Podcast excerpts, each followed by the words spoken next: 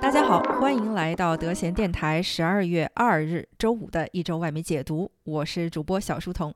在过去的一周里，俄罗斯继续袭击基辅，导致当地电力和用水供应再次中断。虽然当地电力水利公司抓紧时间抢修，但由于供应短缺，基辅大部分地区仍处在缺水停电状态中。北约外长召开会议，呼吁为乌克兰提供基础设施抢修支援。乌克兰方面宣称，截止目前，乌方有大约一万到一万三千名士兵阵亡。泽连斯基顾问波多利亚克透露，俄罗斯方面阵亡士兵超过了十万人。乌军方表示，俄方一直在使用具有非爆炸性弹头的核能力导弹，企图消耗乌克兰的防空系统。土耳其外长表示，芬兰和瑞典必须加大力度遏制在两国境内的库尔德人政治宣传，否则土耳其将不会在芬兰和瑞典加入北约的过程中起到任何促进作用。匈牙利则表示会在明年初尽快批准芬兰和瑞典加入北约的申请。白俄罗斯外长马克伊突然离世，享年六十四岁。外界普遍认为马克伊是白俄罗斯内部比较亲西方的官员。但马克伊在任期间曾经否认白俄罗斯协助俄罗斯入侵乌克兰。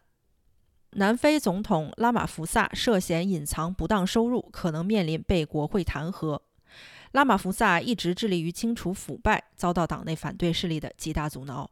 索马里安全部队在首都摩加迪沙的一家酒店内针对极端组织青年党采取行动，造成十四人死亡。中非共和国官员抗议对该国东南部一机场发动的袭击。据称，与俄罗斯总统普京关系密切的人士一直在秘密资助着中非共和国政府，并在该国境内藏匿大量财物。实施轰炸的飞行器结束行动后，返回了北方邻国乍得。美国极端右翼组织誓言守护者的两名成员被判煽动阴谋罪成立。这两名成员涉嫌参与组织了2021年1月的国会山暴动事件。美国参议院通过了一项保障同性婚姻权利的法案，该法案获得了来自共和党与民主党的共同支持，并打消了最高法可能推翻2015年针对同性婚姻合法判例的顾虑。该法案将于本月正式生效。日本法院维持禁止同性婚姻的判决，但认定目前确实存在立法空缺，无法保障同性婚姻中家庭成员的权利。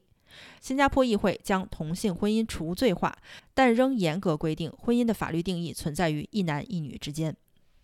巴基斯坦发生一起针对脊髓灰质炎疫苗的接种人员的自杀式爆炸袭击，共造成四人死亡。伊斯兰激进分子长期以来散播疫苗是为了让穆斯林绝育的不实消息。巴基斯坦和阿富汗是目前仅有的两个脊髓灰质炎仍有传播的国家。拜登政府逐渐解除美国对委内瑞拉的经济制裁。美国石油巨头雪佛龙已经获得在当地开采石油的有限制许可，并将开采石油出口到美国。作为交换条件，委内瑞拉政府同意与反对派重新对话。美国方面表示，如果委内瑞拉政府反悔，美国将重新对委内瑞拉实施制裁。十二月一日是世界艾滋病日。虽然对于艾滋病的防治在全球范围取得了一定成效，但每年仍有超过六十五万人死于艾滋病感染。目前，全球范围内每年仍有超过一百五十万人感染艾滋病。过去的一周，饱受能源危机和产业危机困扰的欧洲仿佛幡然醒悟，终于开始游说各方，试图让俄乌停战。普京与德国总理舒尔茨通话，谴责西方对乌克兰的支持是毁灭性的。但也表示愿意与拜登针对俄乌问题进行谈判，前提是西方必须承认俄罗斯占领的乌东地区领土。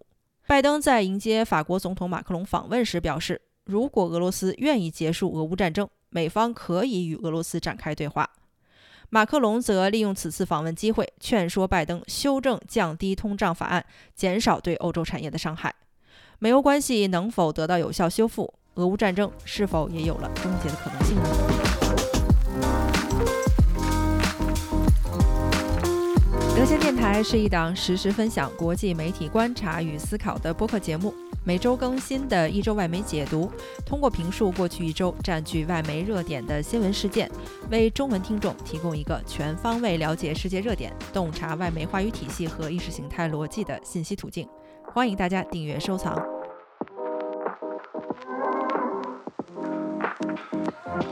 我们先来看过去一周的世界经济与市场表现。欧元区通胀率在十一月略有下降，跌至百分之十，平均通胀水平不足以体现各地区的具体情况。波罗的海三国的通胀已经超过百分之二十一，德国则为百分之十一点三，芬兰通胀率也上升到了百分之九。欧洲央行主席称，仍将上调基准利率，具体幅度将于十二月十五日会议后宣布。美联储主席日前表示，仍将继续努力对抗通胀，但将控制升息幅度。股市随之大涨。英国劳斯莱斯已经成功使用氢气启动了飞机发动机。氢气推动的飞机将会使航空业大大降低排放，但此项技术目前暂时无法应用到客机上。空客计划在2035年引进氢气飞机，但本周表示，由于缺乏配套基础设施，2035年的目标很有可能推迟。加密货币交易平台 FTX 的崩溃对整个币圈的影响持续蔓延。加密货币贷款商 BlockFi 日前也申请破产保护。另一加密货币中间商 Genesis 也正在努力挽回损失，避免破产命运。汇丰银行宣布将其加拿大业务以一百三十五亿加元的价格出售给加拿大皇家银行，约合一百亿美元，成为加拿大金融业史上最大的一笔交易。汇丰银行此次出售主要是受到了其最大股东平安保险的预期压力，为此还将关闭其英国支行的四分之一，以集中处理亚洲业务。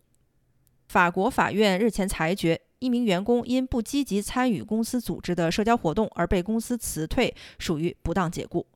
裁决认定，该员工不参与公司社交活动属于行使自身自由表达权。这名员工在申诉中表示，对于同事在公司组织的社交活动上无节制饮酒、言语不当等行为十分反感，因此决定不参加活动。美国十一月新增就业岗位二十六万个。另外一份调查结果显示，约十八万受访者因不满薪资水平离职。对于新增就业和薪资水平的强烈需求，使美联储升息降低通胀的努力收效有限。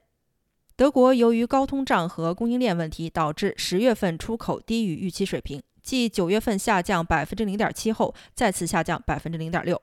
出口下降打破了人们对于避免国内经济衰退的期待。世界银行总裁马尔帕斯警告称，贫困国家日益增长的负债已经成为了极高的风险。二零二二年，贫困国家负债超过了六百二十亿美元，比二零二一年增长了百分之三十五。本期节目，我们来解读德国与法国向美国寻求俄乌战争与欧洲经济危机的解套方案。据《华盛顿邮报》十二月二日的最新报道，德国总理舒尔茨与普京通话。普京在电话中表示，对于乌克兰基础设施的轰炸是被迫的，也是不可避免的。这完全是由于乌克兰轰炸克里米亚大桥和其他俄罗斯目标导致。普京称，西方国家支持乌克兰的政策是破坏性的，并且延长了战争的进程。报道称，这次通话是由德国方面提出的，是俄罗斯遭受一系列战场挫败以来，普京首次与 G7 国家领导人的直接通话。在此之前，法国总统马克龙访问美国，拜登在记者会上表示愿意与普京展开对话，但克里姆林宫发言人在周五时宣布，俄罗斯不可能放弃乌东地区领土，谈判也不可能在此基础上进行。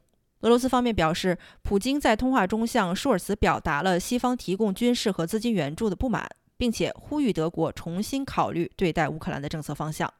根据德国方面发布的声明，舒尔茨在通话中谴责了俄罗斯针对乌克兰基础设施的轰炸，并且强调了德国政府支持乌克兰抵抗俄罗斯侵略的决心。普京则指责西方的援助和支持政策让乌克兰方面完全抛弃了谈判的意愿和可能性。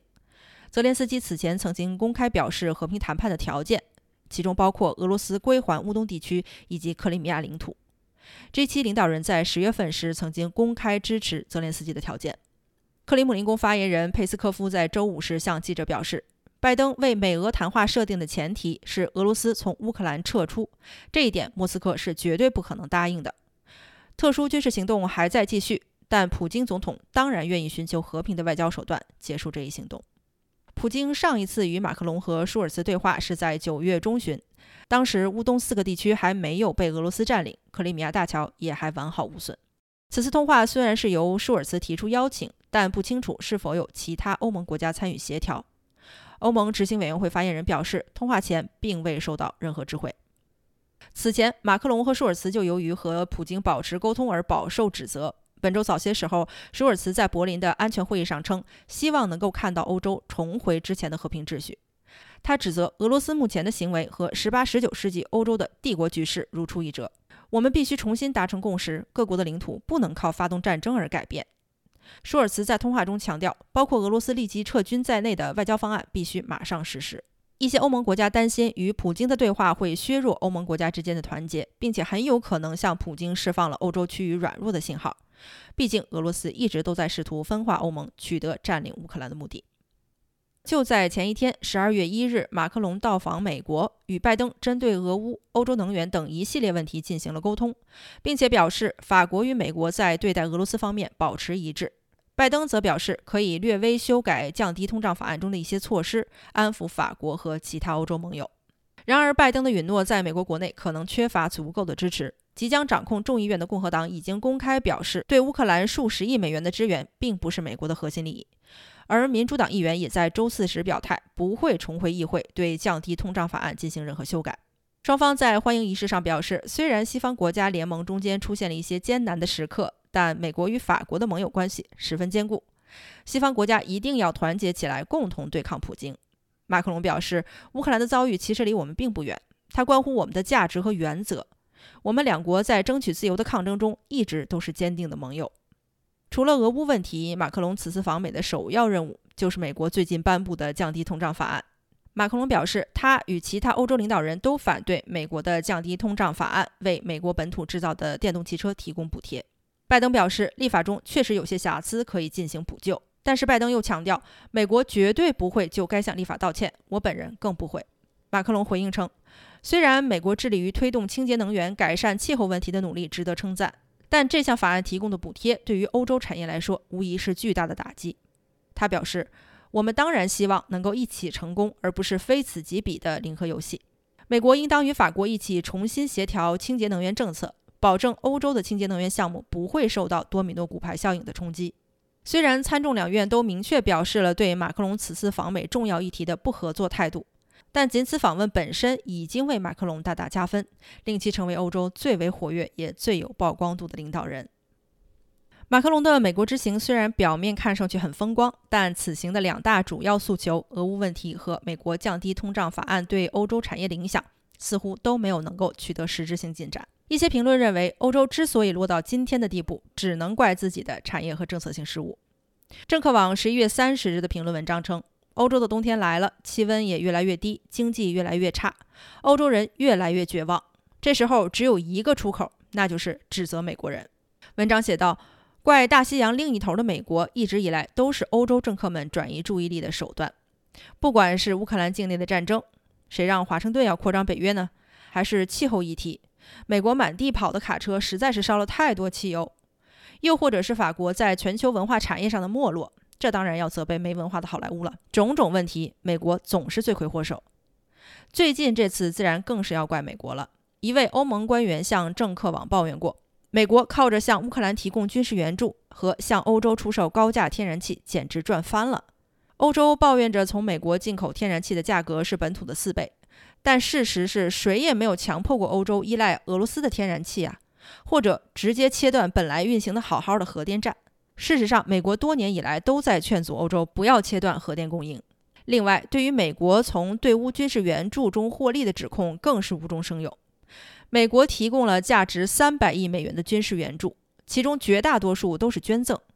虽然美国军工供应商确实从补充军事库存和北约军事需求提升中受益，但欧洲军火商也同样受益了呀。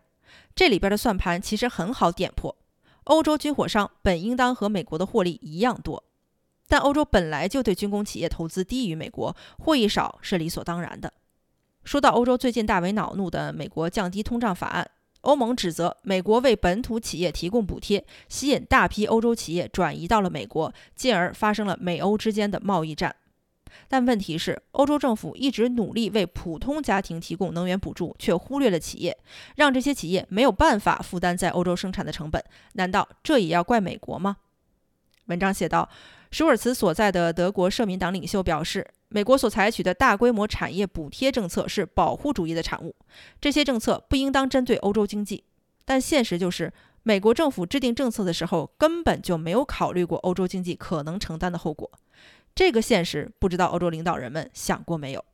问题不是美国根本不在乎欧洲，而是美国没有欧洲以为的那么在乎欧洲。